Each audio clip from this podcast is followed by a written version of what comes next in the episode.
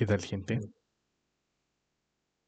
Soy Hernán, nuevamente. De aquí, eh, volviendo con el, con, con esto, con el maravilloso podcast. Di vagando. Eh, hoy les tenía preparada una cortina musical para el comienzo. Se volvió a traer el ukelele. Ya, pero para la próxima les tengo cortina. Eh, ¿sobre qué les vengo a contar hoy? Hoy día no va a ser un tema tan de divagación, creo. Va a ser un tema más estructurado. Ya tengo una pauta y todo.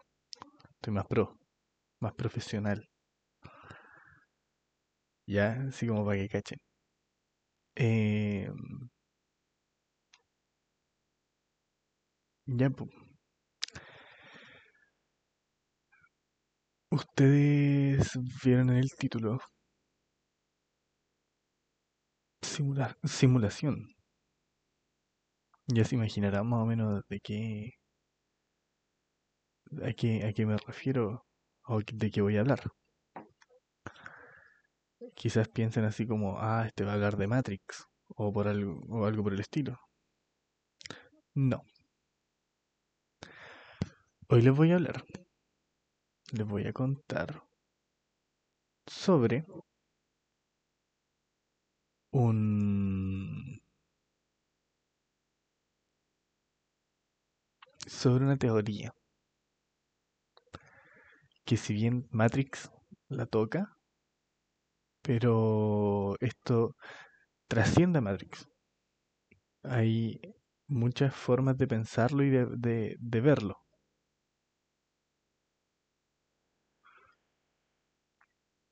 ¿Es posible que vivamos en una simulación?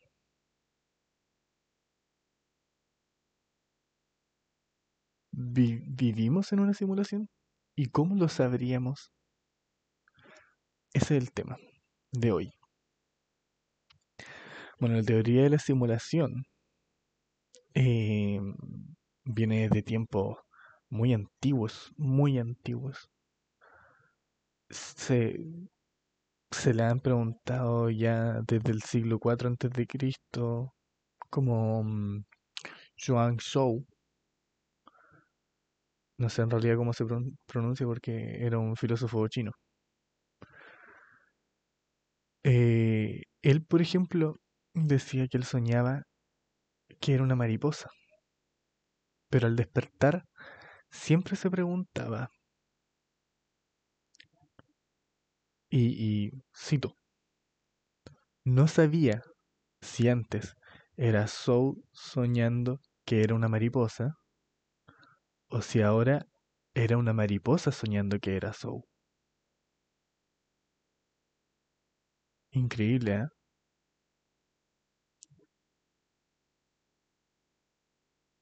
Yo nunca al menos he soñado que soy un otro animal. Creo que sí, una vez. Creo que soñé que era un gato. Ya, pero el tema para otro día. Ese es el tema.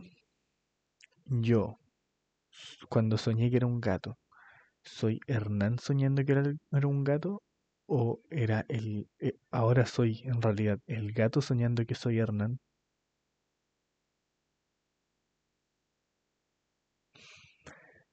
Bueno, también en el siglo XIX, los científicos y filósofos ingleses se preguntaban, ¿Dios creó a Adán con ombligo o no? Porque Dios creó a Adán era, era súper... Si, si lo piensan es como raro que Adán tenga ombligo si él no nació de una mamá, no tenía cordón umbilical.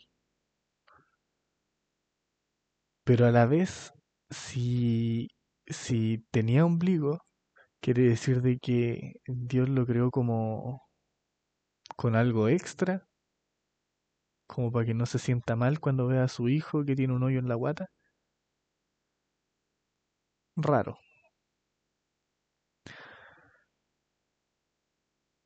Y Philip Henry Gosse, natu- naturalista, salió con su teoría ónfalos. ¿Qué es ónfalos? Es ombligo en griego.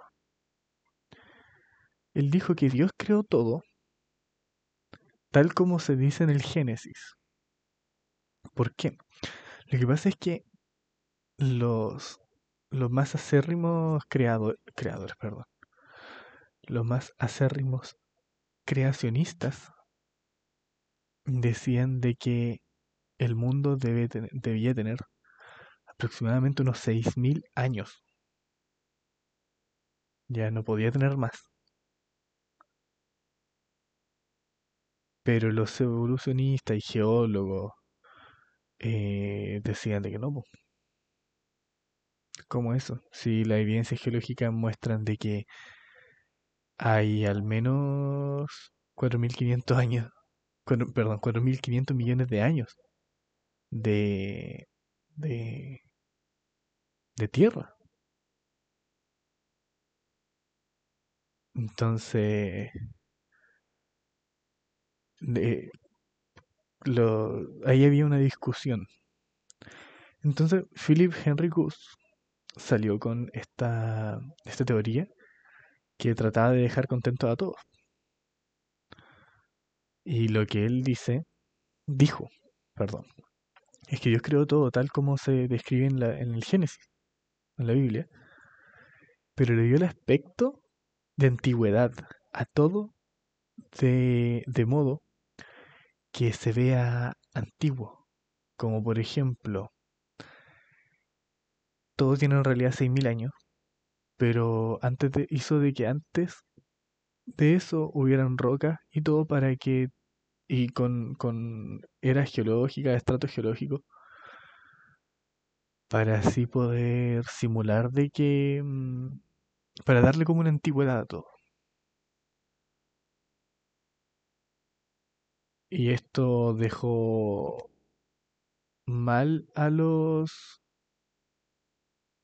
a los a los creacionistas porque chuta quiere decir de que Dios no está mintiendo. Es como creó un tiempo un tiempo malo o sea no malo sino que un tiempo irreal o y también dejó eh, perplejo enojado a los geólogos porque no tampoco no no calzaba no no es no es lógico, no es científicamente comprobable tampoco. Pero ahí se creó la teoría ónfalos, que se tiene un tiempo real y un tiempo simulado por Dios. El tiempo diacrónico es el real, el tiempo procrónico es el simulado. Entonces, a la pregunta de antes si Dios creó a Adán con ombligo, Philip Henry Goose dice de que sí tenía ombligo, pero tenía un ombligo procrónico, Adán. Cosa de que tuviese características de que pasó por su juventud.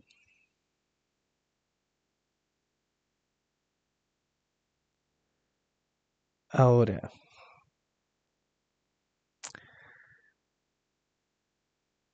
ya, supongamos de que, mm, de que sí estamos en una, en una simulación. ¿Es posible saber que estamos en una simulación? ¿De qué maneras podríamos saber de que hay, de que estamos en una simulación? ¿Hay alguna diferencia entre una realidad simulada y una realidad real?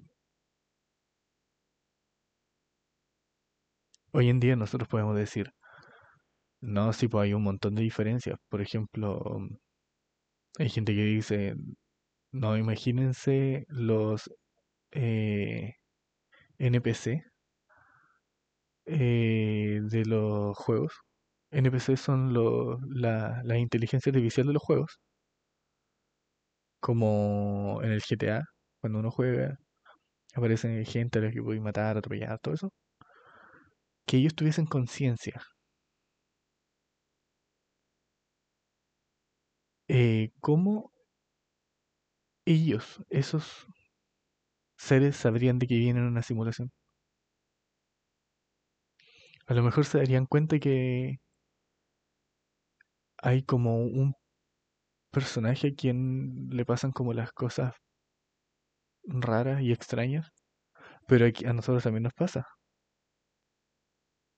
Hay celebridades a quienes les pasan cosas y que la gente está más preocupada de ello. ¿Ellos son los protagonistas de nuestra simulación? ¿O todos somos protagonistas y se crearon 7.000, no, casi 8.000 millones de simulaciones distintas de, mentes en la simulación? ¿Y cómo deberíamos comportarnos si supiéramos que vivimos en una simulación? Yo el otro día le planteé esta, esta idea a mi papá. Le dije, ¿cómo sabríamos? O sea, yo le dije, yo creo que vivimos en una simulación. Le planteé en realidad esto, no es que yo realmente lo crea. Bueno, suicídate, pues me dijo. Así como, ¿pero por qué? ¿Por qué debería comportarme así? Porque nada tiene sentido, pues me dijo. Pero dentro de mi simulación, las cosas que yo logro tienen sentido para mí. Por más que esté dentro de una simulación. Y nos dejó pensando un buen rato. La, la, la respuesta de mi padre, así muy, muy directa, de bueno, bueno, suicídate, po. Nada que ver. Pero bueno, esa fue la respuesta. ¿Deberíamos suicidarnos si vivimos en una simulación? A lo mejor mi visión fue muy optimista, el hecho de decir, no, es que si lo que yo logre den- si dentro fuera de una simulación van a ser logros para mí y yo los voy a disfrutar. Pero si da lo mismo si es que los logro o no. Si al final no, no va a tener una gran trascendencia, no van a ser logros reales, van a ser logros simulados. Extraño. Bueno, Nick Broston fue el primero en, eh, eh, proponer esta teoría de que vivimos en una simulación en el año 2003. Él es un filósofo sueco de la Universidad de Oxford. Eh, bajo, a ver, en su, en su libro Are You Living in a Computer, in a Computer Simulation? Broston exponía que o bien los humanos nos extinguiremos antes de llegar a una, etapa, una etapa posthumana, o bien la simulación posthumana eh, no estará interesada en construir simulaciones de sus ancestros, o bien vivimos en una simulación por ordenador. Eso es lo que él proponía. Eh, él dice de que la humanidad, eh, a ver, la evolución de la humanidad llevará a un estado posthumano, en el que nuestros descendientes, hijos, nietos, bisnietos, tataranietos, van a tener un inmenso poder tecnológico. Si lo pensamos, nuestros abuelos tienen que pensar exactamente lo mismo de nosotros. Em, y ellos van a tener la, las tecnologías suficientes como para elaborar complejas simulaciones de sus ancestros en las que todo parezca real, incluso la conciencia de los personajes. Nótese eso. Los posthumanos tendrán tan fácil acceso a esas simulaciones que podrán construir todas las que deseen, superando ampliamente el número de ancestros reales. ¿Cómo es esto? O sea, los posthumanos van a poder simular a sus ancestros, simularnos a nosotros. Nuestros bisnietos van a poder simularnos a nosotros. Y nuestra conciencia. Pero van a poder además construir ancestros ficticios. Porque van a poder construir simulaciones ¿no? Van a crear un, uh, persona ficticia, conciencia ficticia. Por tanto, y dado que la probabilidad de que cualquiera de nosotros sea un personaje simulado es mucho mayor que la de ser un ancestro real. Esto es extraño. Puede sonar extraño. ¿Por qué? Dice de que la probabilidad de que cualquiera de nosotros sea un personaje simulado. ¿A qué se refiere? A que... Ya, supongamos de que ya llegaron los posthumanos. Ya... En realidad nosotros somos una, una simulación. Y que ya lograron obtener la capacidad tecnológica como para producir simulaciones así de de de complejas.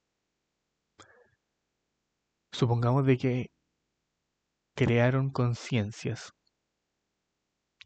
y que vivimos en la realidad simulada. Entonces, alguno de nosotros va a ser una de estas conciencias ficticias. Y la probabilidad de que sea una de que seamos una conciencia ficticia es mayor a la que seamos una conciencia real. Se me cayó un labio. Entonces con seguridad vivimos en una simulación. Extraño, ¿eh? Loco. Bueno, además, eh, han dicho y se ha mostrado en diferentes redes sociales glitches de la realidad, como autos que aparecen así como de la nada, o o, o, mm, no sé, aviones que se quedan detenidas en el aire. De hecho, una de las más curiosas que vi fue un pájaro que se detenía en vuelo frente a una persona. Y yo quedé así como, ¿qué onda? Claro, hay gente que dice de que esas son simulaciones, eso es porque vivimos en una simulación y hubo un fallo. Ahora hay algo más loco y algo con un poco más de validez científica, si es que se puede tomar esto con validez científica.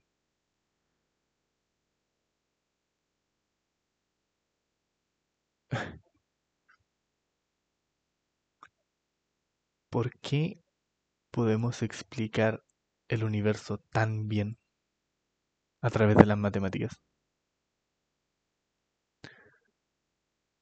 ¿Cómo se pueden hacer ciertas...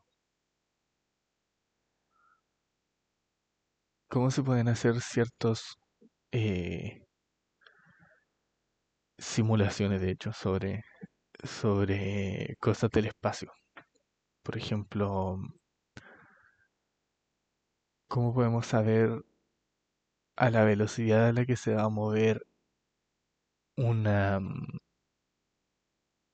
una partícula en el espacio? ¿Cómo podemos modelar todo lo que tenemos alrededor de nosotros eh, a través de la matemática? Hay gente que dice que las matemáticas a lo mejor fue nuestra manera de interpretar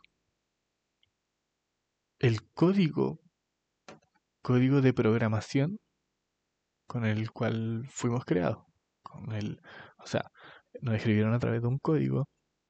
Nosotros em, logramos obtener, eh, o mejor dicho, no obtener, logramos explicar los fenómenos que vemos alrededor de nosotros, que fueron diseñados a través de código, con las matemáticas. Además, porque tenemos constantes. ¿Por qué no se puede superar la velocidad de la luz en el vacío? O sea, es como raro, po. La velocidad de la luz es un máximo. Tú no puedes avanzar de ahí porque la teoría de la relatividad especial de Einstein falla. Según las ecuaciones de Einstein, si algo supera la velocidad de la luz, bueno, a ver, físicamente, cuando uno aumenta su velocidad, aumenta también su masa, tiene una variación de su masa. Quiere decir de que a nuestra escala, nuestra escala mortal, irá a 100 km por hora, a 200 km por hora, a 500 km por hora, no vamos a tener un mayor incremento en nuestra masa. Pero sí cuando comenzamos a acercarnos a la velocidad de la luz. Yo recuerdo haber hecho algunos cálculos al respecto cuando estaba en el colegio. Nos pasaron como una una ecuación, o sea, una ecuación, una unidad sobre relatividad. La cosa es que cuando uno reemplaza dentro de la ecuación la velocidad c, perdón, la velocidad a la cual uno va por c, que es la constante de la velocidad de la luz, los 300.000 km por segundo, la masa se vuelve infinita. Se indetermina y la masa se vuelve infinita. O sea, uno no puede superar la velocidad de la luz porque ocupas todo el espacio posible.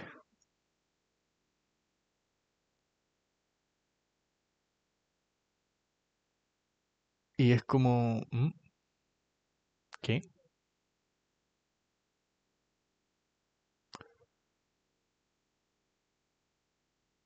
¿Qué, qué otra cosa se puede decir al respecto?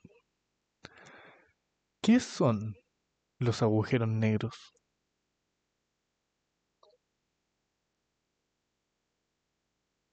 También hay teoría al respecto. Se dice que los agujeros negros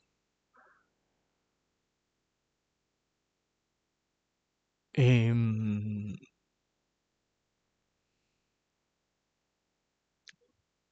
se dice que los agujeros negros son como la papelera de reciclaje. Como la papelera de reciclaje de nuestro de nuestro universo. En realidad no una papelera de reciclaje. Es como una... Es como... A lo mejor se usa para reciclar... Reciclar información. Porque imagínense, si somos una simulación. Estamos escritos en código. Los códigos que nosotros manejamos se guardan en computadores. Y los computadores, para guardar el código, necesitan espacio, espacio digital, como megabytes, kilobytes, e información, bits, ceros y uno. Entonces, aquí viene lo loco. Si nosotros estamos simulados, quiere decir que todo alrededor de nosotros es información.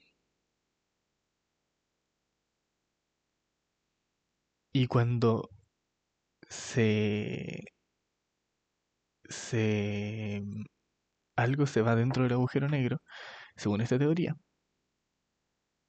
se convierte en vez de ser, a ver, la masa es energía, según la teoría de la relatividad, es igual a mc al cuadrado. Bueno, en realidad un poco más larga, pero se puede reducir en eso es igual a mc al cuadrado. La masa se puede convertir en energía, la, energía en masa. A lo mejor, dice la, la teoría, cuando se llega al, al agujero negro, la masa se convierte en energía. pero dentro de la simulación la energía a lo mejor es reconocida como información, datos. Por tanto, sí se puede eliminar, porque nosotros sabemos de que la, la, la materia no se crea ni se destruye, solamente se transforma, pero nosotros sí podemos eliminar datos. Y es por eso que no, no, no existe forma de recuperar la materia que entró dentro, de- que entró a un agujero negro, que entró dentro, que entró a un agujero negro.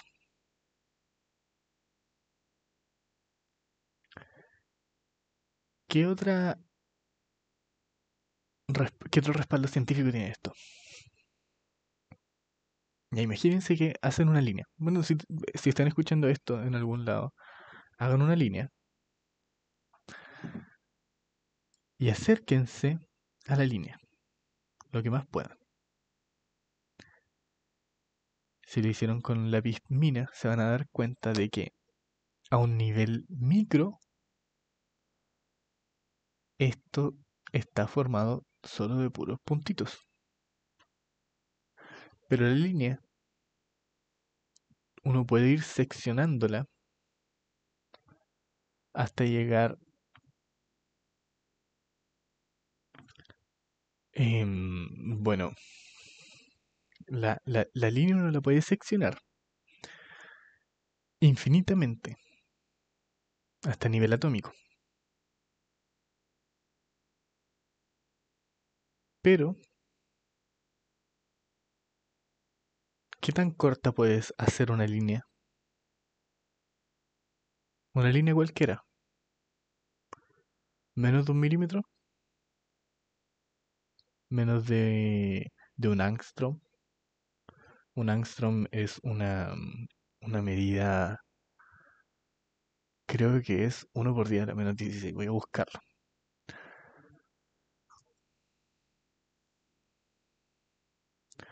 Un angstrom 1 por 10 elevado a menos 10 metros. Eso es un angstrom. O sea, es un 1 con 10 ceros antes de él. 0,00000. 10 ceros antes de un 1. Pequeñísimo. Pero sí se puede hacer una línea de ese largo. ¿Cuál es la, mínima cantidad, la, la mínima distancia que yo puedo, a la que yo puedo hacer una línea? Esto se llama longitud de Planck, que son 1,616 por 10 elevado a menos 35. O sea, es el 1,616 con 35 ceros antes de él. Así de bajo. Así de pequeño. ¿Qué ocurre? Es que esta es la mínima cantidad de longitud medible. Bajo esta cantidad, el espacio deja de tener geometría clásica. Es decir, la geometría clásica, una línea, eh, la unión de dos puntos. Tú no puedes hacer un punto, en realidad no se puede tener nada más, más pequeño que la longitud de Planck. De cierta manera, esto nos está diciendo, tú no puedes avanzar menos que la longitud de Planck. Nada puede moverse a menos de la longitud de Planck. Es un límite. O sea, la longitud está cuantizada. Cuantizada significa que yo puedo seccionarla, tomar como por bloques y puedo juntar, no sé, eh, un millón de longitudes de Planck y formar un- una cierta cantidad. O la longitud de Planck es como bloques de un Lego. Yo puedo formar una estructura grande del Lego a través de puros Legos chiquititos. Lo mismo. De la misma manera, bueno, la longitud de Planck se define matemáticamente como la longitud que recorre un fotón en el tiempo de Planck. que es el tiempo de Planck. Es el tiempo más pequeño medible, que es un 5,341 por 10 elevado a menos 44, o sea, 44 ceros y después viene 5391. 0,00000005391. Y eso es la menor de tiempo, la menor cantidad de tiempo que podemos medir. O sea, el tiempo tampoco es continuo. Es discreto. Quiere decir de que yo puedo. eh, o sea, yo no puedo medir menos de esa cantidad de tiempo, otro límite. Así que tenemos dos, tres límites, que son la longitud de Planck, el tiempo de Planck y la velocidad de la luz. Esto se parece como a cuando uno intenta avanzar, moverse en un juego. En el juego uno no, puede mover, por más que uno intente mover medio milímetro a tu, a tu personaje, es imposible porque el juego está programado para que tú, cuando aprietas la tecla de moverse, tu personaje se mueve eh, una cantidad mínima. No va a moverse media cantidad mínima porque está programado para que no se mueva esa cantidad.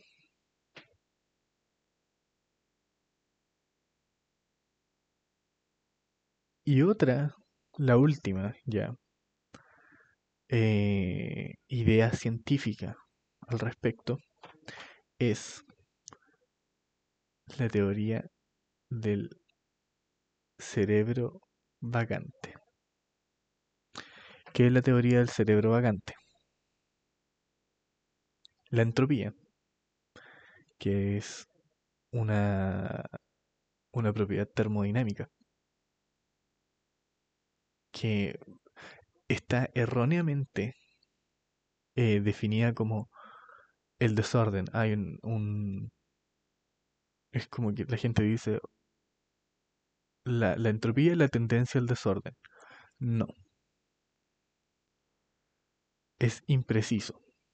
La entropía está definida como las, las posibilidades. La, entropía es más como una, una, una ley de probabilidades.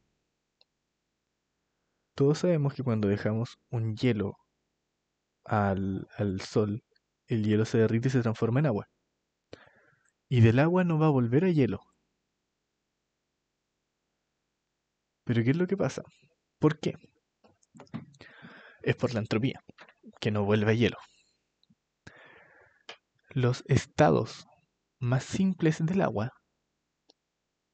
son los estados donde requiere menos energía para llegar a ellos, como los caminos. Yo, por ejemplo, puedo salir de mi casa al centro. Tengo tres caminos. Obviamente me voy a ir por el camino más corto para no gastar combustible o no cansarme yo si es que voy en bici, no sé. Voy a tratar de buscar el camino más corto. De la misma manera ocurre el tema de la entropía. La entropía es está relacionada con las posibilidades. Hay más eh, con la probabilidad.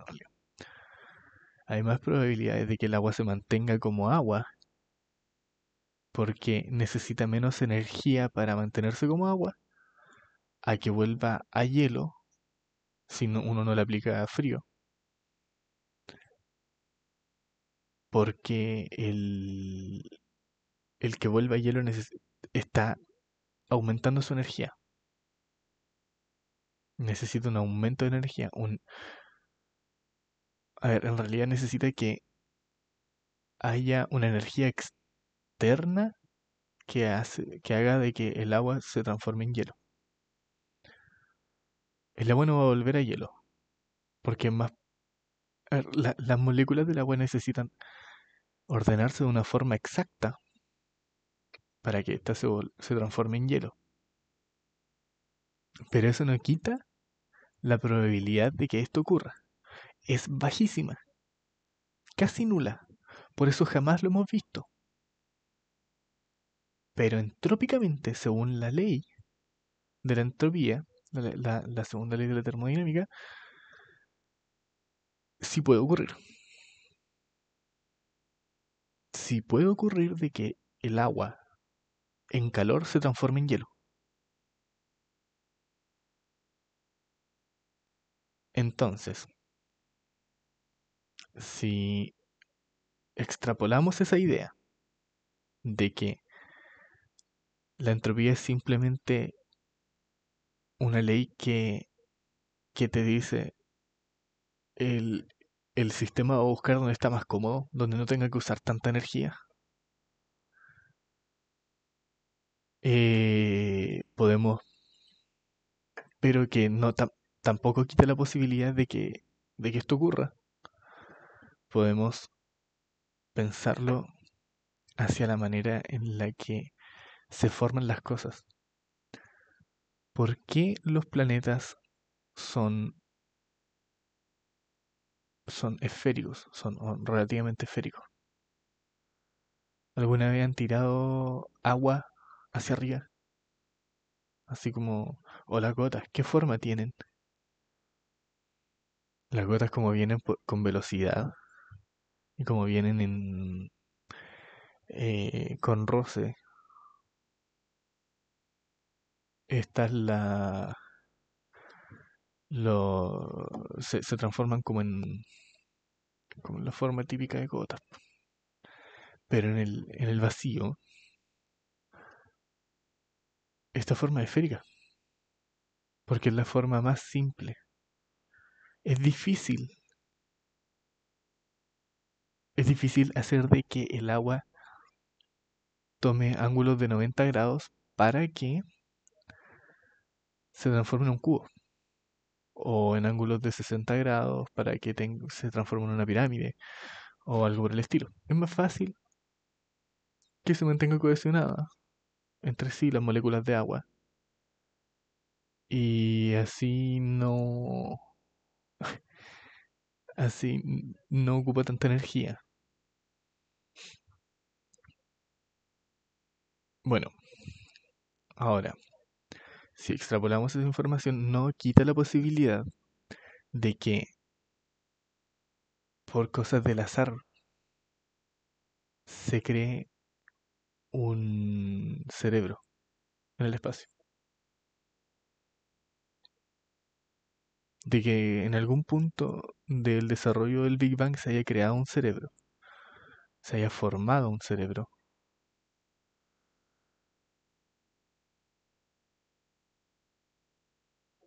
Em, un cerebro incluso totalmente útil, que se la pase soñando, simplemente. Soñando con un universo donde haya un planeta al cual llamó Tierra, de manera que este planeta tenga una raza predominante que se llama humanos y que nos crea a nosotros. Y que nosotros seamos simplemente producto de esto.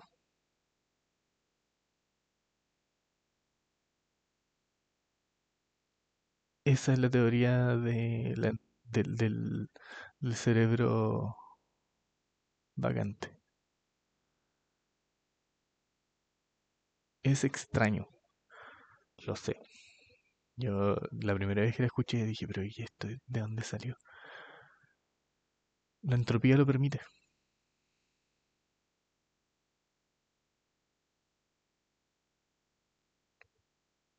Ahora, ¿es posible saber de que vivimos en una simulación? No.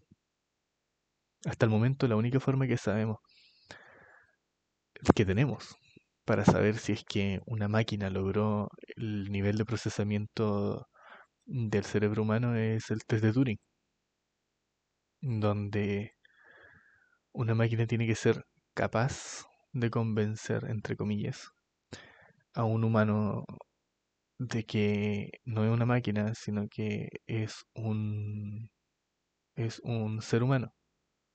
La máquina tiene que convencer al ser humano.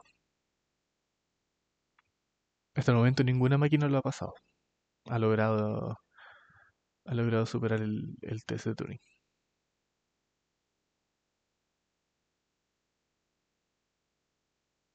Eh, ese es el tema de hoy. Bueno, en, en Matrix, si es que la han visto, es- recomiendo, recomiendo verla. Recomiendo Matrix, recomiendo Blade Runner, películas de ciencia ficción que tratan esto, este tema, de que vivamos en una simulación. Eh, Inception, de Nolan, también, la trata como un tema de los sueños, pero también trata, eh, lo, lo trata de cierta manera, de una manera distinta como lo trata Matrix, pero igual da tipo a la teoría de la simulación.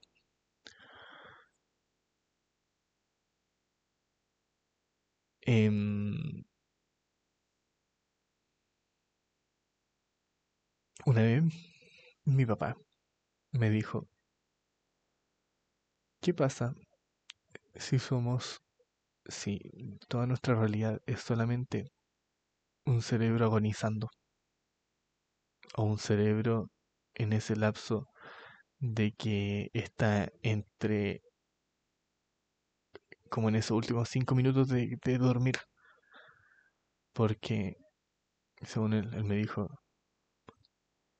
a veces cuando uno dice, oh, ya me quedan cinco minutos para dormir, se acuesta, o sea, se duerme y sueñas un millón de cosas en cinco minutos. ¿Qué pasa si simplemente somos eso? Los sueños de un de un cerebro a punto de despertar, un cerebro a punto de morir.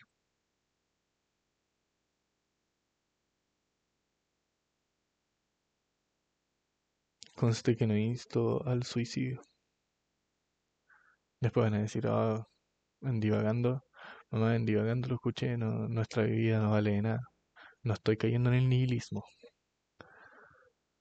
Simplemente estoy hablando del de, de, de las diferentes posibilidades de cómo puede ser nuestra realidad.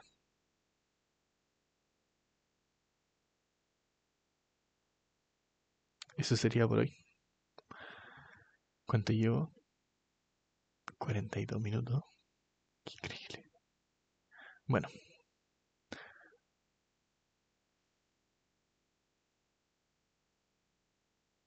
ese, ese ha sido mi, mi podcast del día de hoy. Espero que les haya gustado. Si tienen algún comentario, duda, algo, cualquier cosa, pueden buscarme en... Bueno, si alguien les compartió esto y, y no saben quién soy yo, em, mi nombre es Hernán Cifuentes. Mi Instagram, o sea, me pueden contactar a través de h.cifuentesp en Instagram. Mm, Mándame un mensaje así como, oye, me gustó tu tema, oye, tu tema es terrible estúpido. La verdad, no les voy a contestar, no. La verdad, me interesa conversar sobre estos temas. Los encuentro entretenidos. Em, eso. Esto fue Di Vagando.